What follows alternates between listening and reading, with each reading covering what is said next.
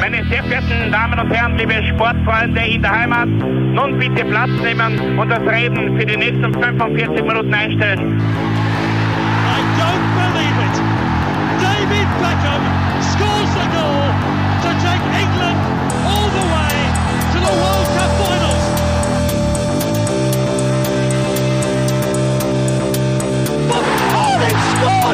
Do not believe what I've just seen! Troy Deeney has scored a penalty! He scored! Oh, Troy Deeney has scored from a Leicester penalty that was saved by Almunia! Und warten noch ein bisschen, warten noch ein bisschen, dann können wir Herzlich willkommen, liebe Zuhörer und Sportfreunde, zur neuen Folge des Trikotaustauschs, dem Podcast über Fußballtrikots und Fußballkultur. Mein Name ist Florian Bruckmüller und an meiner Seite darf ich wie immer Klaus Vogelauer begrüßen. Hoi und guten Tag. Ja, äh, holländisch wird's. Ähm, wir widmen uns einem äh, prestigeträchtigen und sehr, ähm, ja, ähm, wie wir immer sagen, eigentlich ähm, aufgeheizten Derby. Ja, allerdings. Dieses Mal ist es aber, glaube ich, wirklich, also diese Abneigung, die die beiden Teams da äh, hegen und pflegen, ist echt groß und ich glaube, das wird da immer, wenn es so um, um hitzige Derbys geht, gerne, gerne in die Top 5 gerät. Ja, was eigentlich arg ist, wir haben jetzt, ich meine, gerade in den jüngsten Derby-Folgen haben wir ja mit dem äh, Superklassiko und mit, mit äh, dem römischen Derby eigentlich zwei Derbys gehabt, die ja auch durchaus aufgeheizt sind, was von Busbeschuss bis über äh, Neonazi-Gesänge etc. alles gegeben hat. Aber ja, das, das, dieses holländische Derby, das steht dem nicht wirklich hinten nach, muss man sagen. Also das fällt schon in, in eine ähnliche Kategorie. Wobei man sagen muss, dass es zumindest von offizieller Seite her in den letzten 10, 15 Jahren versucht wird, ein wenig einzudämmen. Aber dazu werde ich noch ein bisschen was sagen. Genau, äh, es geht um das Derby zwischen Ajax Amsterdam und Feyenoord Rotterdam. Große Partien, sage ich jetzt einmal. Ja. Und ähm, ja, zwar prestigeträchtige Mannschaften, die natürlich national sowie international ein, ein hohes Ansehen genießen. Und ähm, ja, wie gesagt, äh, wir teilen uns das wieder auf. Du kümmerst Jawohl. dich diesmal um die Abteilung Ajax. Richtig? Ich wandere nach Rotterdam und wir können schon vorweg ähm, sagen, also wenn es um die Heimtrikots geht, wäre das eine sehr langweilige Folge. Ja, das ist korrekt. Ähm, klassische, klassische, traditionsreiche Mannschaften ähm, haben halt immer das Problem, da muss das Heimtrikot, wie wir schon so oft besprochen haben, einer gewissen Guideline folgen. Folgen, Und das ist natürlich bei, bei Ajax und Rotterdam klar, klar ausgesteckt. Jawohl, genau so ist es. Ist auch bekannt, sind halt auch irgendwo ikonische Designs. Ähm, aber Ja, würde, ja. würde ich jetzt komisch finden, wenn irgendwer, irgendwer also Ajax jetzt in quietschgelben Heimtrikots Genau, spielen würde. Das richtig. würde einfach nicht passen und das finde, finde ich auch gut so.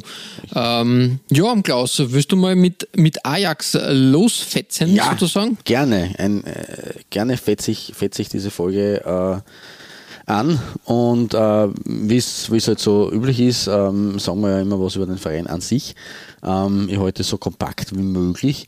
Ähm, bei einer großen Geschichte des Amsterdamschen Football Club Ajax, also eigentlich AFC Ajax ist der offizielle Name, äh, mit 34 Titeln niederländischer Rekordmeister und seit der Gründung der Eredivisie übrigens äh, noch nie abgestiegen.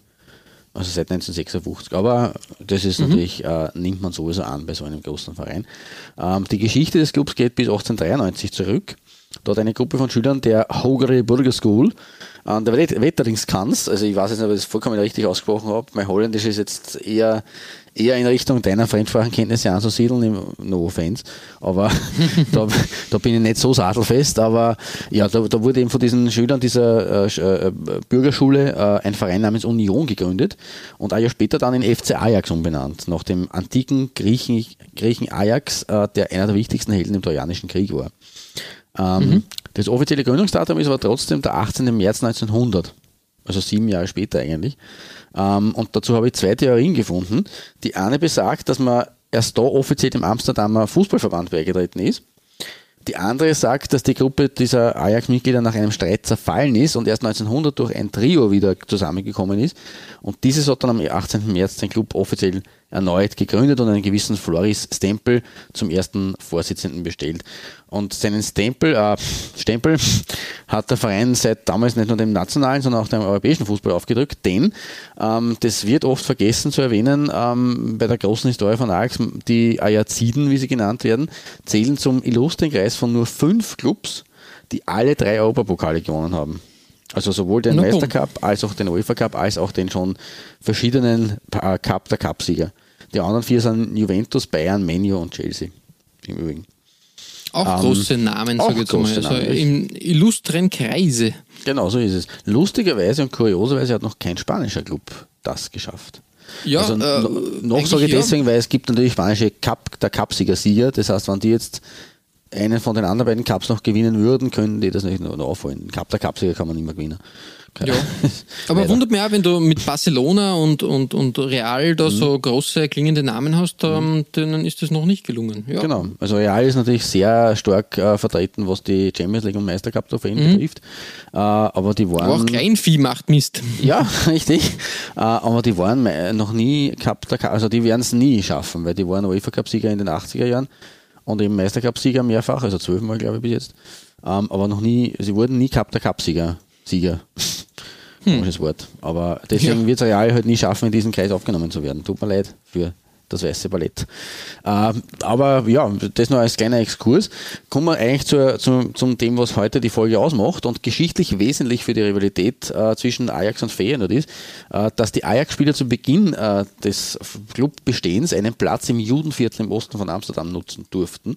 Mhm. Und seitdem nennen sich die eingeschworenen Anhänger des Teams Joden also Juden auf Holländisch. Mhm, mh, mh. Ähm, der Uri Coronel, Ajax-Ehrenmitglied und Ex-Präsident von Ajax Amsterdam, äh, der hat einen Großteil seiner Familie im Holocaust verloren, äh, ist allerdings der Auffassung, es ist unsinnig, Ajax einen Judenclub zu nennen, denn das wäre er nie gewesen. Also das ist natürlich immer schwierig. Ähm, das ist vor allem von offizieller Seite her wird das irgendwie nicht so herausgekehrt. Die Fans aber, was irgendwie lustig ist eigentlich, weil normalerweise das eher von der Gegenseite kommt, aber die Fans von Ajax schwören auf dieses Image und haben vor allem in den 70er Jahren damit begonnen, äh, auf den ihnen entgegenschlagenden Antisemitismus mit sogenanntem Philosemitismus zu antworten. Also mit äh, wirklichem Zuschaustellen von jüdischen mhm, mhm, äh, Symbolen, zum Beispiel das Mitführen der Flagge Israels als Utensil, als okay. Fanutensil oder Tattoos in Form von Davidsternen. Das war alles, äh, ist alles ein Markenzeichen eines Teils der Ajax-Fans geworden. Ähm, das Problem ist, dass das Ganze sich dadurch aber auf, aufgeschaukelt hat und der Antisemitismus dadurch oft nur verstärkt worden ist. Ähm, insbesondere eben von Feyenoord, dem großen Rivalen, der das natürlich immer wieder mit antisemitischen, äh, antisemitischen ähm, Parolen ähm, sozusagen genutzt, unter Anführungszeichen hat von den mhm. Fans. Und da hat es Fanchöre gegeben wie Hamas, Hamas, Juden an, anhalt Gas. Also auf Deutsch mhm. Hamas, Hamas, Juden ins Gas. Oder, und das finde ich besonders perfide und besonders ab, verabscheuungswürdig, äh, Zischlaute der gegnerischen Fans. Die sollten ausströmendes Gas imitieren. Ja, also das, ist leider schon ein, Schritt weiter wie bei Lazio ja. sogar, muss man sagen. Richtig, richtig. Aber äh, äh, eine, eine Methode, die, die immer wieder äh, in den Schlagzeilen auftaucht bei Ultragruppierungen, die, die so einen Hintergrund haben. Das ist sehr, ja. sehr, sehr bitter, ja, sehr absolut, traurig. Absolut traurig, ja, richtig. Die Ajax-Fans wiederum haben dann natürlich auch wieder reagieren müssen oder haben reagiert und äh, haben vor allem auf die Anfeindungen der Feyenoord-Anhänger mit Spottgesängen über die Zerstörung Rotterdams äh, durch Hitlerdeutschland im, im Jahr 1940 reagiert. Und mhm. auch nicht unbedingt jetzt die feine Klinge ist. Sie haben zum Beispiel das Lied Tulpen aus Amsterdam zu Bomben auf Rotterdam umgedichtet. Okay. Also sind beides keine Kinder von Traurigkeit, aber wie bereits äh, angehen lassen seit Mitte der 2000er, so 2005 um und um, äh, gibt es von beiden Seiten mittlerweile verstärkte Bemühungen, diese ganz extremen Auswüchse ein bisschen zu minimieren. Mhm. Ja, ob das tatsächlich so fruchtet, äh, es ist auf einem anderen Blatt natürlich. Ja, es ist heutzutage, wenn man, wenn man die großen Clubs her, hernimmt, die wollen natürlich auch eine gewisse ähm, Familientauglichkeit mhm. an den Tag legen. Das ist natürlich eine große Klientel, die genauso, ähm, genauso wichtig ist.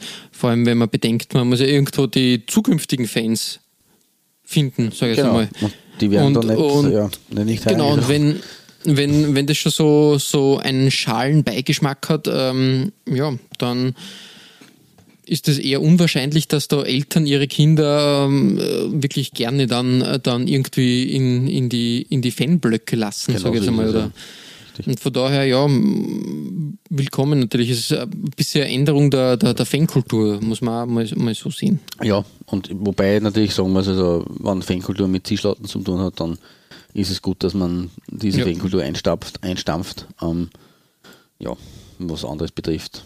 Okay, aber wie auch immer, das ist halt einfach eine, eine Seite, die in den letzten Jahrzehnten dieses Derby eben geprägt hat und äh, deswegen eben das, was du schon erwähnt hast, dieses, äh, diese Top 5 Nominierung oft unter den ähm, wildesten oder heißesten äh, Derbys, vor allem eben auf den Fanrängen.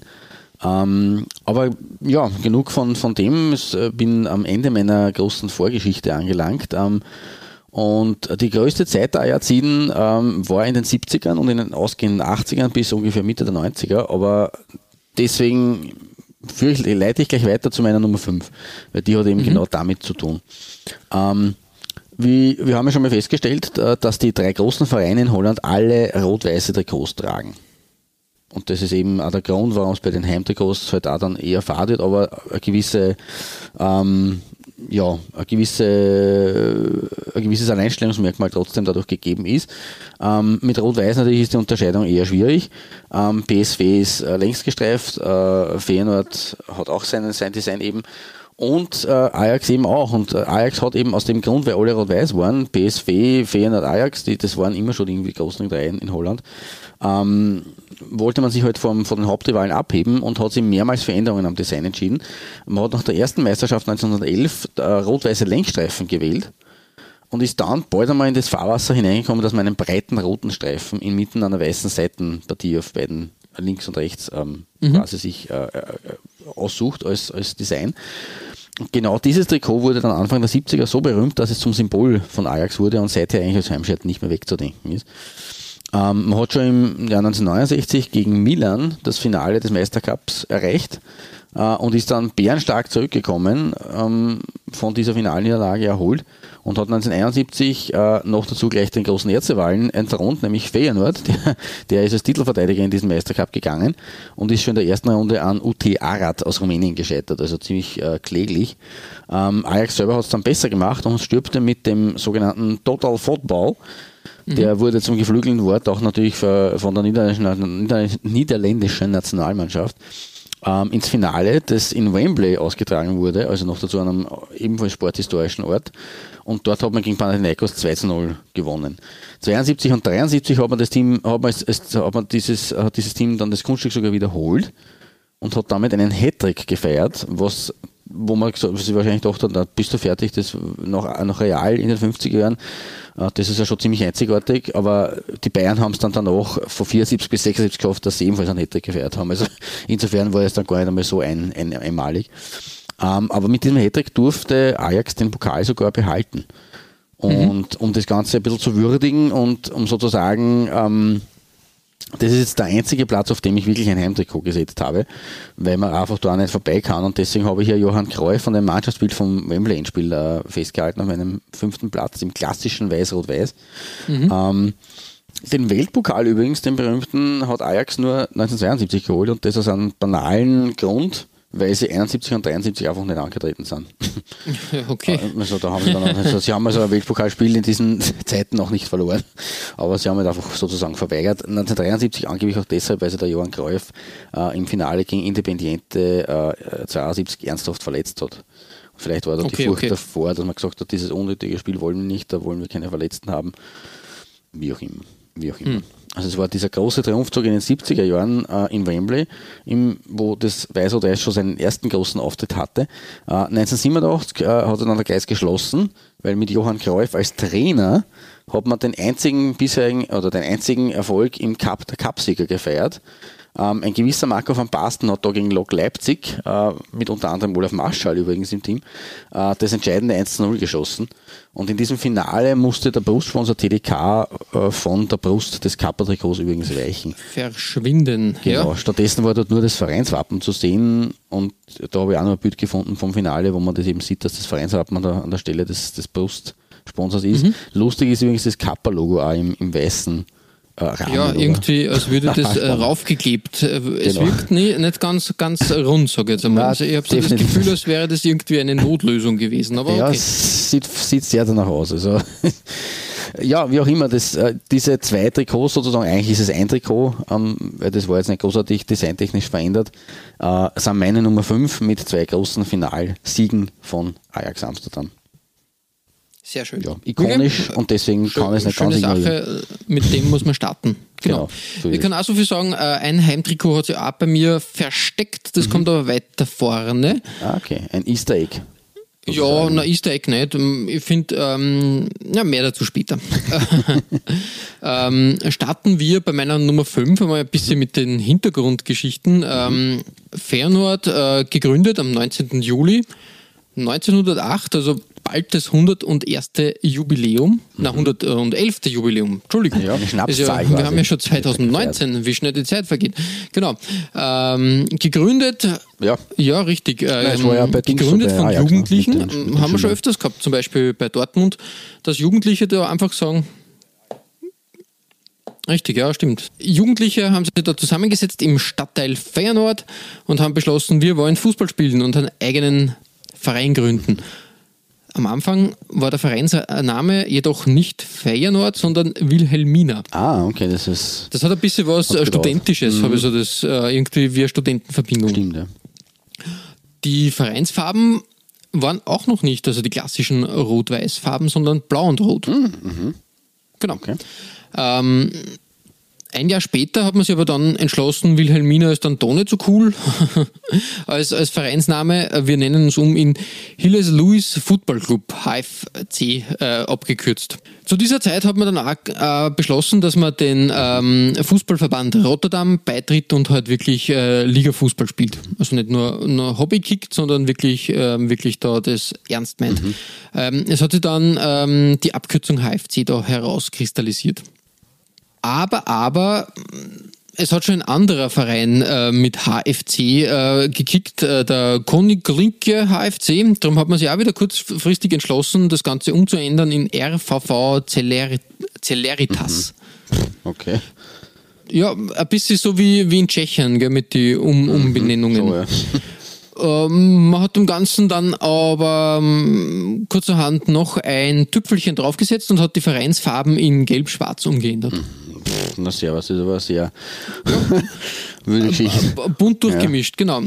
Erst 1912 hat man sich dem niederländischen Fußballverband angeschlossen und ab dieser Zeit hat man ähm, äh, mit dem ähm, Namen SC Feyenoord, also damals mit einem J geschrieben, erst über die Zeit hat man das geändert in ein Y, ähm, äh, das Team ähm, umbenannt.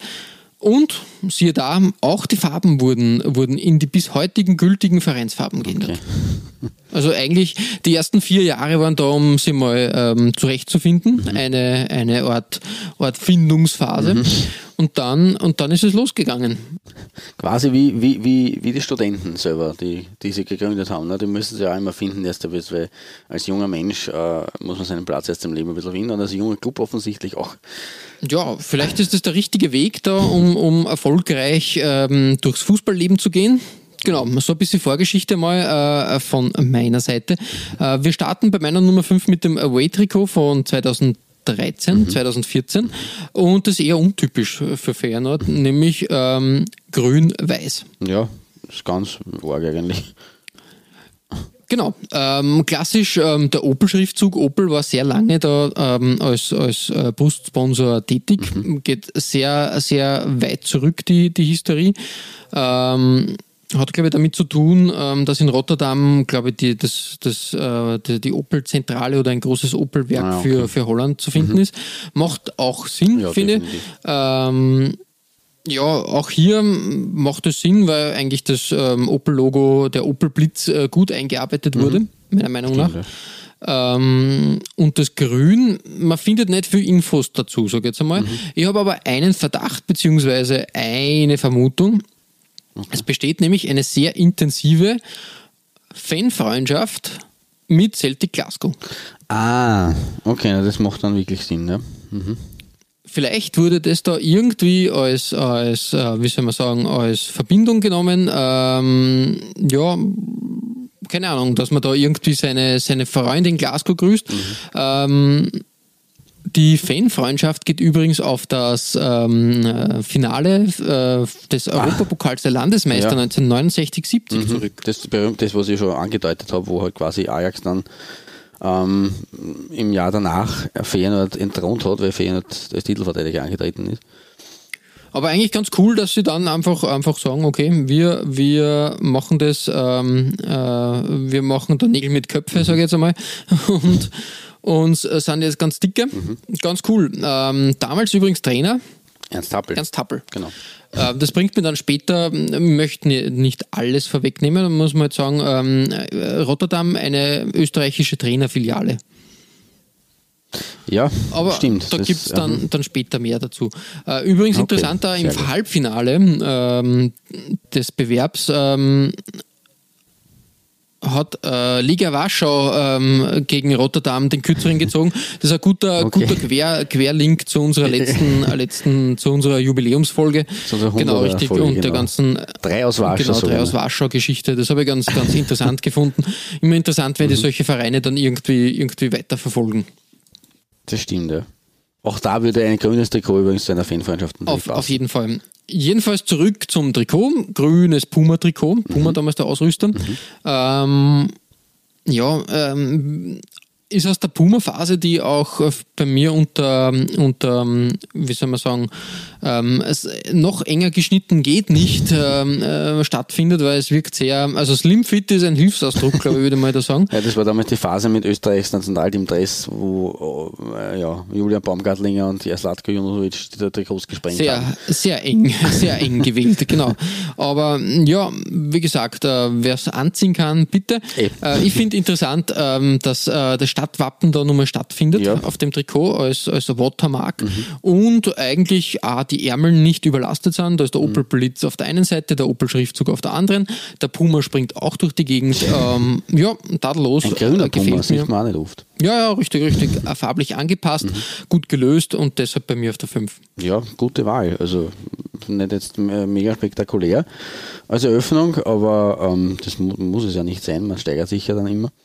Ähm, aber dieses, äh, dieser, dieser Waterprint oder dieses äh, Stadtwappen eben, das äh, ist sehr nett anzuschauen und ansonsten auch eigentlich mit, mit dem Fan und Wappen ein grünes, grün-weißes Trikot. Finde ich irgendwie, hat einen gewissen, gewissen Coolheitsfaktor. eigentlich. Doch, gell, ja, Irgend, voll. irgendwie, irgendwie nett Also, zum Anschauen. Gefällt mir gut. Guter Einstieg. Kann Ja, man Klaus. sagen. Auf deiner Nummer 4 gibt es äh, einen Ajax-Style, den äh, habe ich sehr, sehr gut gefunden. Mhm. Ähm, das war auch wieder sowas, wo, wo ich finde, gute Arbeit gemacht äh, beim Auswärtstrikot. Definitiv, definitiv. Und äh, es ist ein sehr junges oder eigentlich sehr aktuelles Trikot. Ähm, aber ja, es ist äh, den Umständen der, der ähm, Gegenwart geschuldet irgendwie ein bisschen. Eben aus dem Grund, wie du schon sagst, weil es ein, ein sehr schönes Trikot ist, aber eben weil auch äh, Ajax irgendwie, ja, ein Comeback gefeiert hat auf der äh, europäischen, großen europäischen Bühne und dass äh, so eine Renaissance äh, in unserer Fußballwelt der Megaclubs äh, möglich ist oder dass, dass Ajax eben so eine Renaissance feiern würde, das hätte man vor ein paar Jahren äh, nicht gedacht, muss ich ganz ehrlich sagen. Ähm, aber dann sind sie halt ins Europa League-Finale gegen Menu schon gekommen, wo es auch schon sehr großer Erfolg eigentlich war. Äh, Und in der abgelaufenen Saison 18-19 haben sie einen wahren Sturmlauf geliefert bis ins Halbfinale der Champions League. Ähm, unfassbarer Siegeszug, der gegen Sturm Graz begonnen hat im Übrigen und dann auch Erfolgen gegen Juventus und Real schließlich erst mit einem äh, wirklich wahnwitzigen Last-Minute 2 3 gegen die Tottenham Hotspurs geendet hat. Ähm, also es wäre ja fast sogar das Finale geworden, aber auch das Halbfinale ist alle Ehren wert ähm, in, in dieser aktuellen Fußballzeit, in der wir leben. Äh, und das finde ich gehört ge entsprechend gewürdigt. Und äh, deswegen, ja, das Auswärtstrikot der Saison 18, 19, von dem ist die Rede. Ähm, und das ist ja irgendwie schon eine kleine Legende geworden, nämlich auch aus dem Grund, äh, weil sie eben in der K.O.-Phase der Champions League insgesamt drei Auswärtssiege gefeiert haben. Also sie haben jedes Auswärtsspiel gewonnen in der K.O.-Phase Ja, in genau diesem Dress. Nämlich 4-1 bei Real, was ja völlig irre ist eigentlich, äh, 2-1 bei Juve und das noch am 1-1 daheim, also eigentlich haben sie das Auswärts erst fixiert. Und dann haben sie 1-0 im Tottenham Stadium gewonnen. Ähm, und das, ja, also auch da hätten sie eigentlich die, die Basis in diesem Trikot für den Finaleinzug gelegt. Äh, man hat aber eben dann im Heimdress eben dann äh, das Rückspiel sozusagen unter Anführungszeichen verjuckst nach 2-0-Führung, 2-3 verloren und ausgeschieden.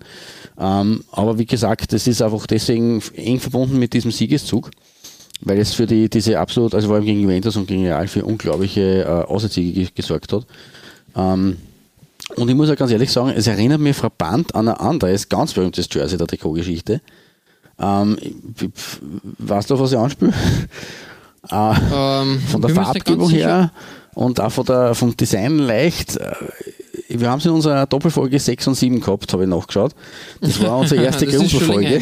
Richtig. Oh, ja, ich bin mir jetzt. Ähm, hm, hm, hm, na, äh, klär mich auf. Ich klär dich auf. Es war, also mir kommt es von der, von der Farbgebung, von der Gestaltung, von der Design, ähm, von, von, der, von, der, von der Design, wie soll ich sagen, nicht von der Designsprache her, aber von der, vom Aufbau her ein bisschen an die Colorado Caribous.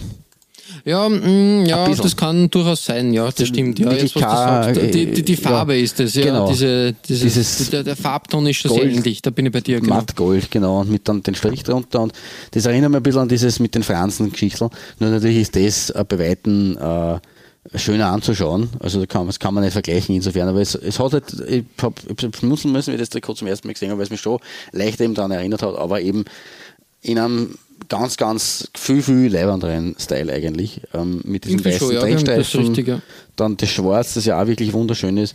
Ähm, der Kragen, wieder der schwarze Trennstreifen zu diesem Mattgold, das auch wirklich eine tolle Farbe ist eigentlich. Ähm, und dann halt, ja, unten eigentlich äh, die Sponsoren gut eingearbeitet ähm, und einfach sehr stylisch. Und wie du schon sagst, das ist auch ein Trikot, das absolut ähm, vor den Vorhang geholt gehört. Und für mich war dann eben auch noch entscheidend, dass sie eben da wirklich internationale äh, Riesenerfolge gefeiert haben in genau dem Trikot, nämlich nicht im Heimshirt, sondern in dem Trikot haben sie eigentlich äh, so richtig aufgegeigt. Und deswegen ist es äh, auf jeden Fall meine Nummer 4. Hätte man auch natürlich noch weiter vorne rücken, nach vorne rücken können, aber ähm, ja, wir werden sehen, was dann noch kommt.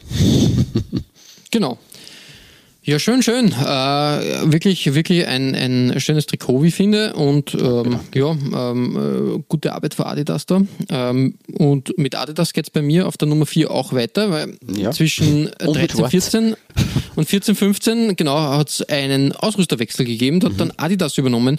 Eher untypisch finde ich, dass, ähm, dass ähm, hier die großen Mannschaften beide dann mit Adidas da ja. äh, ausgerüstet wurden. Das ist das normalerweise eine Prestige-Sache mhm. dass da ähm, Nike oder Puma oder wer auch immer da übernimmt. Genau. In dem Fall. Wobei man dann äh, vielleicht sagen muss, es ist natürlich momentan. Feyenoord hat, glaube ich, irgendwie vorletztes oder vorvorletztes Jahr einen Meistertitel gefeiert, aber dazwischen, also momentan spielen in der Meisterschaft, spielt es fast nur mehr zwischen PSV und Ajax so. Also da ist vielleicht ja, die Rivalität ja. da, was das betrifft, eine größere, was halt die, die Spitze der Liga betrifft, äh, dass man da sagt, man eigentlich eher PSV, wobei PSV ist ja, glaube ich, Umbro. Äh, Town, oder? Genau, richtig Umbro. Die waren vorher ja. Nike und jetzt seit geraumer Zeit auf Umbro. Genau, äh, du hast schon vorher weggenommen, schwarz, die Hauptfarbe, aber mhm. trotzdem, unsere Celtic-Farben sind trotzdem irgendwie vorhanden. Das Grün dieses Mal als ja, feinen Nadelstreif ähm, zu sehen. Habe ich noch nie geil. so in der Farbkombi gesehen, äh, schwarz und grüner Nadelstreif, aber mhm. gelingt sehr gut. Ähm, mhm. Oben nur mal die grünen Applikationen ähm, drüber und dann halt wieder das Opel-Logo. Mhm. Das Opel-Logo macht schon Sinn irgendwie. Ähm, findet findet ja. schön und gut statt. Wirklich, wirklich eine feine Sache. Mhm. Und wie gesagt, ähm, ich glaube, dass da wirklich die Fanfreundschaft da ähm, der, der Hintergrund ist. Und ja, habe ich auch so nicht wirklich, äh, wirklich ähm, aktiv mitverfolgt, sage ich jetzt einmal. Also ähm, komisch irgendwie. Na, das ist mir auch eigentlich komplett neu. Das ist genau. richtig, ja. Ja, äh, kurz und bündig bei mir auf der 4. Und Klaus, was gibt es mhm. bei dir jetzt auf der 3 zu sehen? Ja, ähm, auf meiner Nummer 3 äh, findet sich Ajax und jetzt kommen wir endlich einmal ein bisschen zu dem, bei, du, bei dir war es ja auch eher diese grünen äh, Verbindung, die man mit Feyenoord eigentlich nicht äh, in Erinnerung hat oder die man jetzt nicht am, am Tableau hat. Und ihr bei mir Ajax in dunkelblau, dunkelgrün, längs gestreift mit feinen gelb-schwarzen Nadelstreifen. Mhm. Ja, unvorstellbar eigentlich, aber es war beim Away-Shirt 93, 94 tatsächlich Ja, Realität. an das kann ich mich sogar noch erinnern, irgendwie. Es kommt, es kommt mir, es kommt mir Wirklich? bekannt vor, aus irgendwelche Europacup-Partien ähm, oder internationalen Bewerben. Ähm, ganz düster. Oder vor Eu- Euro-Goals auf Eurosport. Ja, das, ja, okay, das, das vielleicht eher, ja. Natürlich dieses ABN Amro, äh, das haben sie in den 90ern sowieso auch irgendwie als Markenzeichen gehabt, den Sponsor da quasi in, in den längs hinein und nicht klassisch auf der Brust. Äh, auch sehr legendär aus der, aus der Phase. Ähm, Ajax war erst zwei Jahre davor übrigens UEFA Cup-Sieger geworden ähm, und hat sich damit eben in diese schon erwähnte illustre Runde eingereiht gehabt, weil Cupsieger Cup und Meistercup haben sie ja schon gewonnen gehabt und das war quasi dann der dritte Cup, der, ähm, den sie sich da gesichert haben, 1992.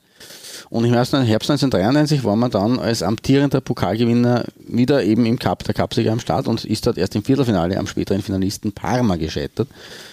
Ähm, ja, und unter anderem übrigens im Achtelfinale beim 14-0 Auswärts bei Besiktas haben die Amsterdamer meine Nummer 3 angehabt, also dieses Away-Shirt. Äh, national ist es auch sehr rund gelaufen. Ajax hat sich am Ende der Saison zum Meister gekürt, zum holländischen, also zum Meister von 1994. Und das war der Beginn von etwas ganz Großem, aber dazu komme ich noch im Verlauf der Folge.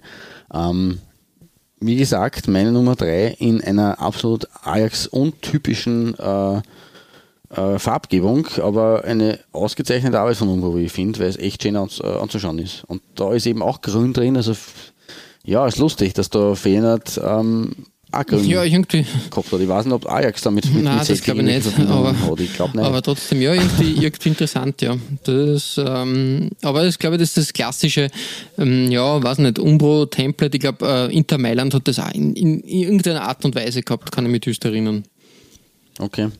Es ist auf jeden Fall ein nettes Experiment von der Farbgebung her, muss ich sagen. Und das gefällt mir eigentlich sehr, sehr gut. Und das reicht für Ja, meine aber auf jeden Fall. Genau. Deswegen, ja, genau.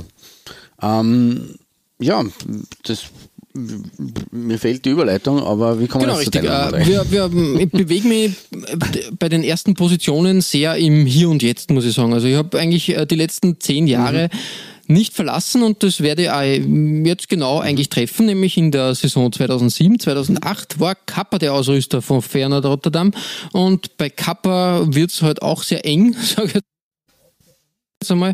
Aber wir kennen nicht das Com der Combat Style ähm, in dem Fall eigentlich auch gut gewählt. Und ich glaube, zum Jubiläum hat es das Away-Trikot in, dieser, ähm, in diesem kräftigen, dunklen Blau gegeben, als kleine Reminiszenz an frühere Zeiten. ja, passt gut. In Ja. Verbindung mit den, ähm, mit den äh, klassischen Clubfarben. Eigentlich eine super Lösung. ja, stimmt. Sehr schön gemacht mit dem weiß-roten Mittelstreifen und ansonsten das dunkle Blau. Genau. Coole Und ähm, äh, auch, auch der, der Brustsponsor Fortis.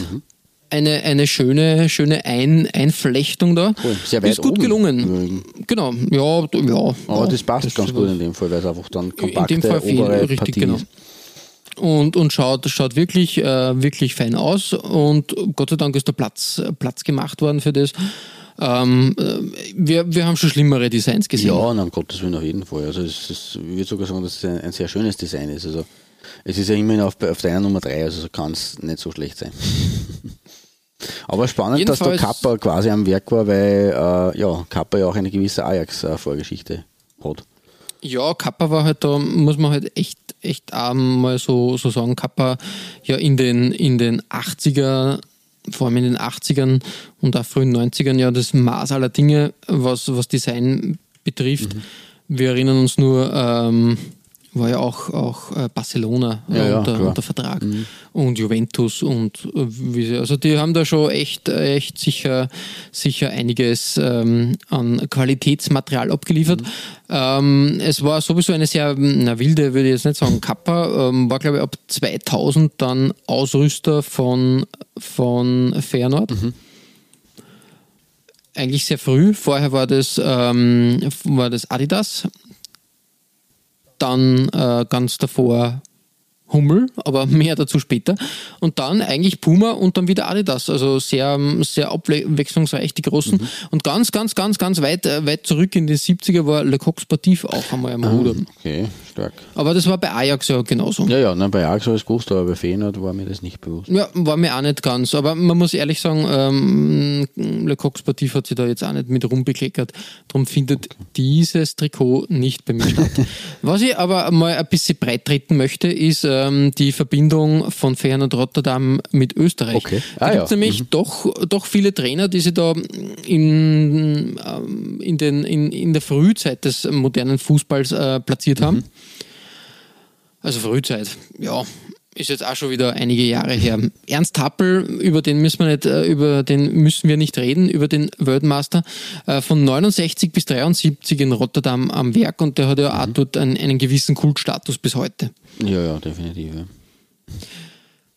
Könntest du aus dem Stegreif jetzt sagen, wer nur Trainer war in, in Rotterdam mit, äh, mit österreichischem Pass?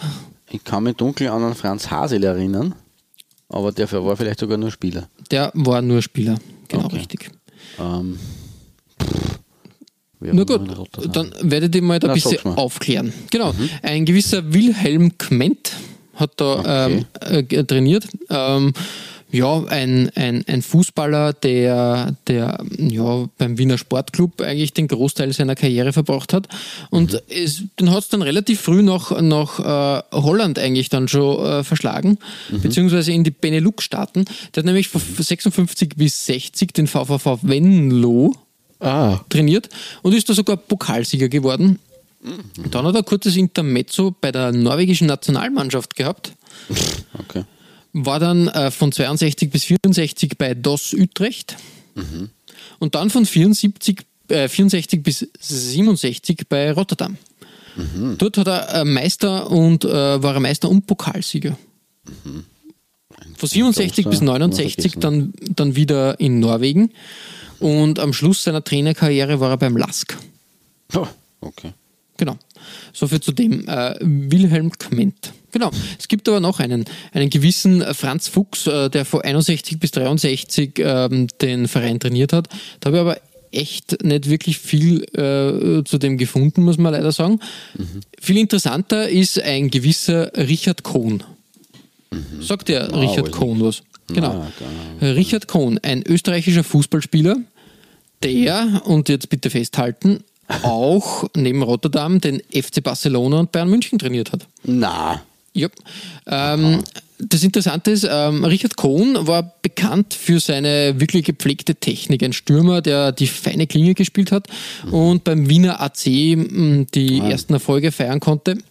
Im eigentlichen WAC. Genau. Das wissen ja viele heutzutage nicht, weil ja, der Wolfsberger AC der WAC natürlich ist, aber. Ja, aber der Wiener AC, der Wiener ist der richtige ist Wiener AC. Genau. Verein, ja, genau. genau. Ähm, Richard Kohn hat es auch ins österreichische Nationalteam geschafft zwischen 1908 und 1912.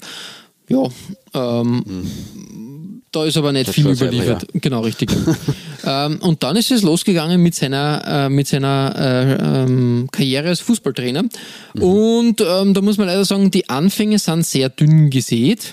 Mhm. Da weiß man nicht, wo er wirklich, äh, wirklich äh, losgestartet hat.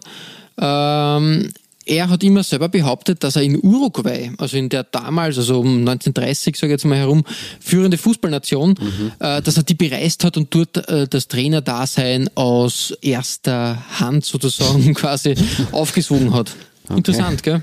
Ja, schon.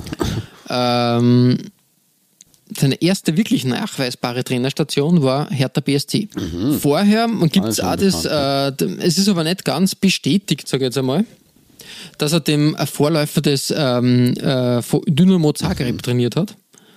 Sie aber da irgendwie äh, zerstritten hat mit, den Vereins, äh, mit der Vereinsführung. Ja, Mythen und Legenden, ich nun. Äh, ähm, den äh, First Vienna FC hat er auch trainiert übrigens. Ähm, 1926 ist er mit, mit der Mannschaft äh, Vizemeister geworden. Er hat dann ähm, in Deutschland auch wieder, wie soll man sagen, ähm, erste Sporen dann verdient ähm, okay. bei den Sportfreunden Stuttgart. Ich glaube, der mir gar nichts sagt. Er war nämlich von 26 bis 27 beim ersten FC, also beim FC Barcelona Trainer. Da wird er aber interessanterweise nicht als Richard Cohn geführt in den, in den äh, Vereinslisten, sondern als Jack Dom Dombey. Jetzt wirst du fragen, wieso Jack Dombey? Ja. Das ist nämlich ganz interessant. Ähm, er hatte diesen Spitznamen selber gegeben. Er hat nämlich ab einer gewissen Zeit Little Dombey, also kleine Eminenz, Mhm. äh, sich nennen lassen und hat ähm, ab dem Zeitpunkt hat er eigentlich nur mehr, war er nur mehr der Dombey und, und hat eigentlich gar nicht mehr, mehr auf Richard Cohn gehört. Aha. Ja, du, auch als Trainer muss man, glaube ich, ein bisschen eine, eine ja, wie sagen wir, Starlüren an, an den Tag legen. Von daher, ja, ähm, Dombi Little, wie er beim FC Barcelona dann auch genannt wurde, oder Little Dombi, ähm, ja, hat da, hat da wirklich, ähm, ja, FC Barcelona, eigentlich große Mannschaft, die er trainiert Schon, hat. Er war aber nie lange irgendwo, muss man ehrlich sagen, weil im März 27 war er plötzlich in Warschau Trainer. Bei Legia, zufälligerweise. Na, beim KS Warschweinka. Ja. Von 28 bis 30 dann das erste Engagement in ähm, so richtig in Deutschland bei 1860 München. Und dann hat er wirklich ähm, äh, dazwischen noch in Mannheim, also die Trainerhistorie, das ist echt, echt interessant zum, zum Lesen.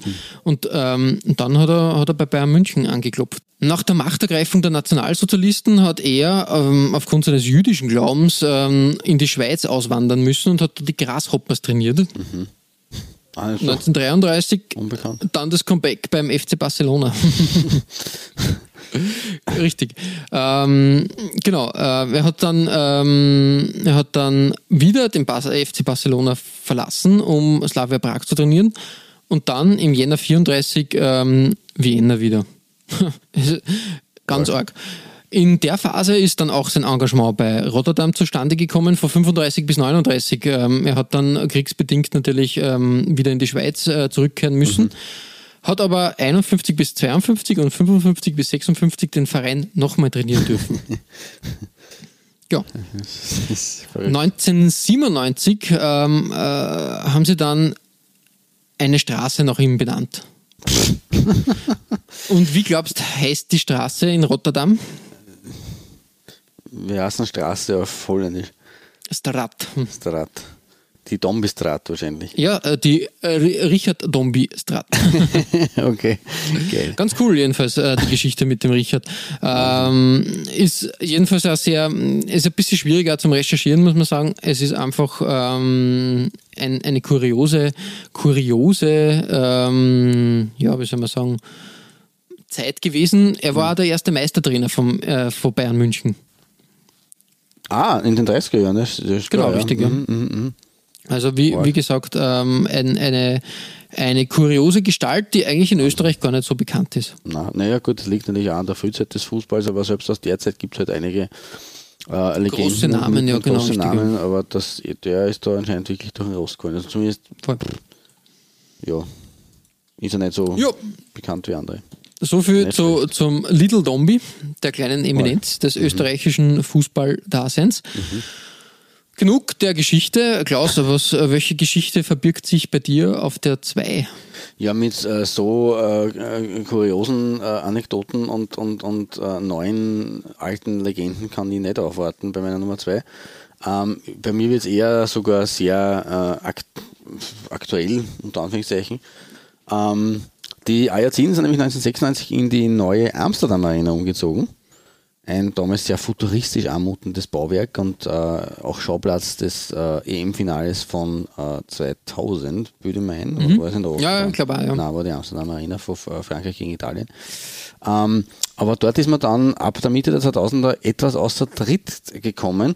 Man hat von 2004 weg sieben lange Jahre auf den nächsten Meistertitel warten müssen. Das Mhm. ist für euch schon eine lange Zeit. Doch, ja. Ähm, aber dafür hat der AFC als Titelverteidiger in der Saison 04-05 ein besonders schönes Auswärtstrikot angehabt und das ist mein Silberplatz heute. Nach der großen Umbruchzeit hat Adidas nämlich das Team in diesmal in ein sehr ungewohntes Auswärtsgelb gekleidet.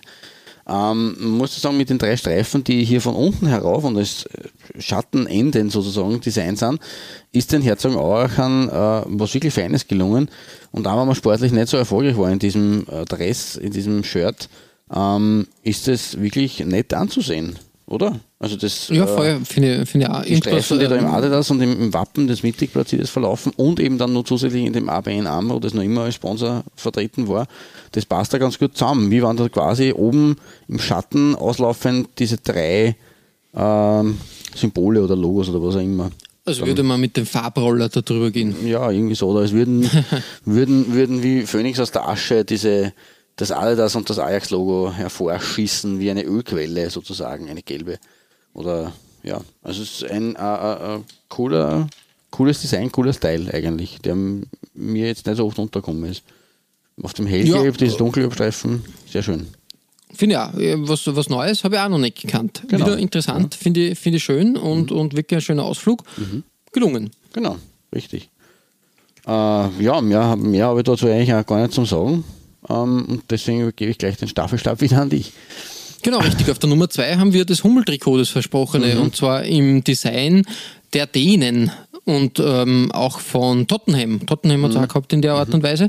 Ähm, dieses Mal aber in den Rotterdamer Farben schön durch, durchexerziert.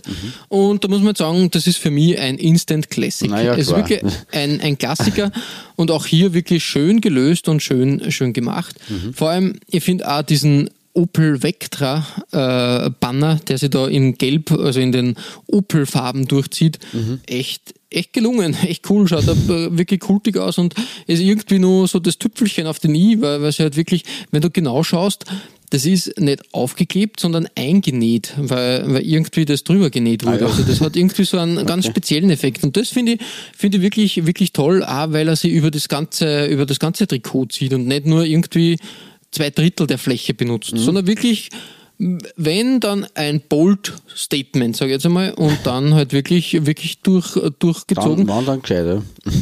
Und es passt da irgendwie mit dem äh, Rotterdamer Logo zusammen. Also da ist zwar das Gelb etwas güldener, möchte ich sagen, aber dieses, dieses Dottergelb, dieses kräftige da Gelb, passt auch irgendwie. Also das äh, spricht schon eine ähnliche Sprache, würde ich behaupten. Ja, definitiv. Also, wenn man schnell hinschaut, ist natürlich ein bisschen mit, dem- mit dem Vorschlaghammer gemacht, aber so in Summe gesehen und bei Detailanalyse, und wenn man sich das genauer anschaut, ist das eine, stimmige Sache.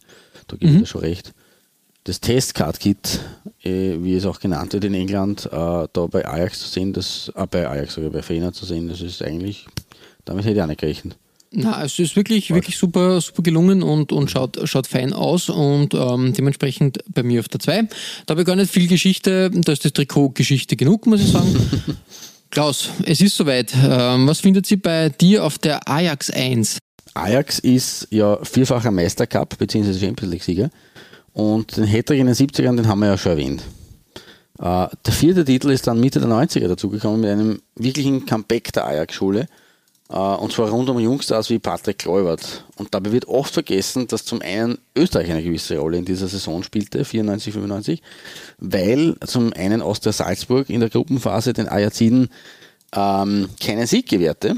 Und ist auch eigentlich äh, durchaus respektabel, dass Austria Salzburg äh, als Österreichs Vertreter da ungeschlagen blieb, 0 zu 0 daheim und 1 zu 1 auswärts. Äh, und das Finale, das Ajax später dann erreicht hat, das fand im Wiener Ernst-Happel-Stadion statt. Richtig, ja.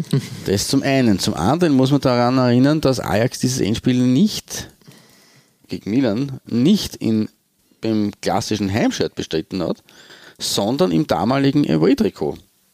Und durch das späte 1-0 von Patrick Leubert in genau diesem Shirt triumphiert hat. Und das ist ein bisschen eine Parallele zum äh, Trikot-Symbol, so quasi der, der abgelaufenen Saison 18-19. Ähm, sie waren in, nicht in ihrem rot-weiß-roten Heimdress erfolgreich, sondern eben im Auswärtstrikot.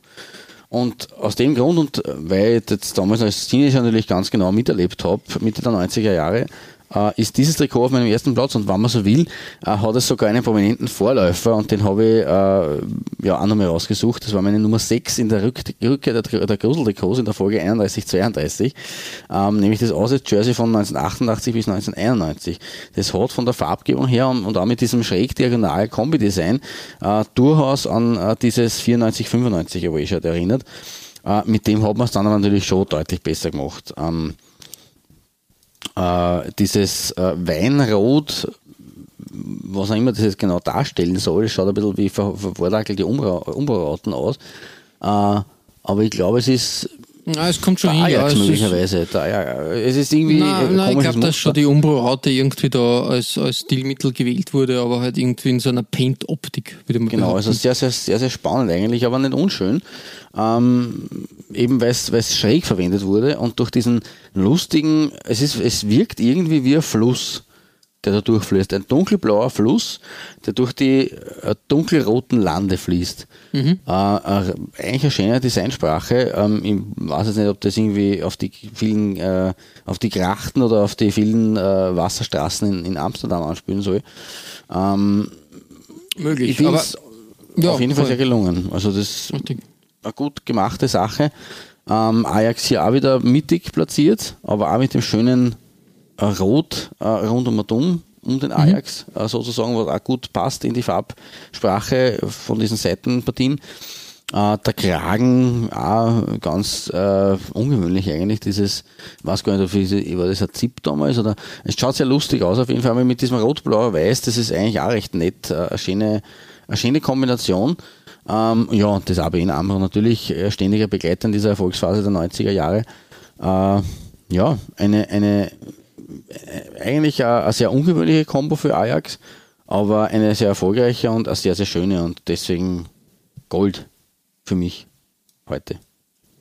Ja, da, äh, wirklich, wirklich ein schönes Trikot, da kann man gar nichts sagen. Ähm, zeigt auch, was, was im Auswärtstrikotsektor da möglich ist. Wirklich Genau. wahr.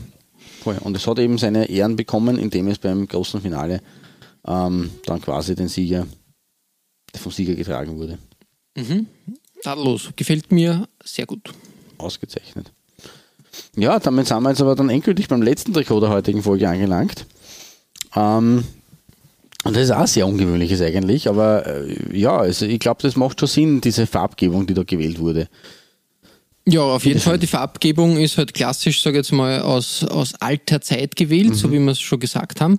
Äh, was ich halt kurios gefunden habe und deshalb äh, findet sich das Trikot bei mir auf der 1. Ähm, man, die Farbe, ja, macht auch was her, dass Rotterdam da in diesem Away-Trikot spielt. Aber, aber, ich finde das ähm, Adidas-Template ist nicht aufregend. Ja, Dieses grafische Ding ähm, ist mir in der Form noch nie so untergekommen. Nein, das kenne ich auch nicht. Und was ich halt nur kurioser finde, und aber dazu mehr dann einmal in unserer, also so viel kann man mal spoilern. Ähm, Adidas feiert 2019 ja ein Jubiläum und da werden wir uns einmal in nächster Zeit das genauer anschauen.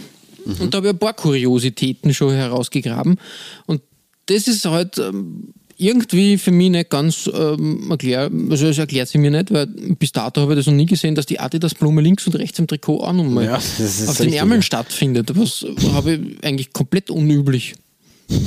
Habe ich noch nie so gesehen. das stimmt, ja. Und das äh, hat mir ein bisschen verwirrt.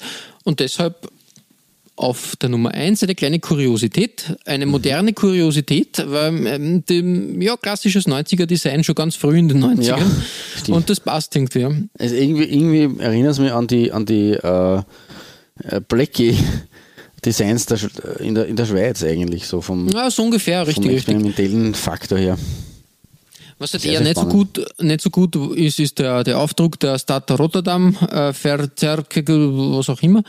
ähm, das ist da richtig plump aufgeklebt. Wobei eigentlich die Ja. Fläche schön da, da wäre, da hätte man das Eigentlich anders lösen ja. können. Richtig, Wenn man die sich überlegt, wie, worden, ja. genau, wie Opel das gelöst hat, muss man sagen, das ist halt dann nicht so cool. Ja, leider. Aber gut, das ist Jammern auf hohem Niveau. Wir haben bewiesen, dass in Amsterdam und in Rotterdam schöne Trikots stattfinden, auch im Auswärtsbereich, und viel Geschichte dahinter Das stattfindet. stimmt, das stimmt, ja. Ihr findet alle besprochenen Trikots als Nachlese der Episode auf unserer Facebook-Seite. www.facebook.com slash Trikotaustausch Infos rund um den Podcast oder auch über uns selbst findet ihr auf unserer Homepage. www.trikotaustausch.at Weitere Trikotaustauschgeschichten findet ihr auf unserer Instagram-Seite unter at Trikotaustausch oder eben auf unserer Facebook-Page. Wir freuen uns über Feedback, gerne als Kommentar oder Message auf Facebook oder per Mail an. feedback at Trikotaustausch.at Wenn euch unser kleiner Podcast gefällt, freuen wir uns natürlich auch über 5 Sterne auf iTunes. Ja, Klaus, es ist soweit. Ähm, eine neue Saison bringt uns neue Trikots. Das ist ja die, Genau. die schönste Zeit im Jahr, ist immer Richtig, nicht, wenn es. Weihnachten wird, sondern wenn es neue Trikots für uns gibt. Genau. Und ähm, die neuen Trikots werden wir uns in einer fulminanten Doppelfolge mal näher anschauen. Mhm. Das heißt nicht, dass wir da jede Triko äh, alle Trikots besprechen, sondern wir uns wieder mal ein paar Schönheiten rauspicken werden. Genau. Und da Genau. darf man schon gespannt sein, was da alles auf uns Da zukommt. hat sich viel getan, genau, du sagst das. Und Oder bis schon dahin zugekommen ist, weil es ist ja in Wahrheit auch schon ein bisschen zum Teil verwendet worden. Ja, richtig, Finale richtig. Das ist immer, immer die spannendste Sache, wenn, wann, wann die Trikots erscheinen. Wann, Genau. wie, wo, was. Bis dahin verbleiben wir wie immer mit sportlichen Grüßen Gut, Shirt. und bis bald.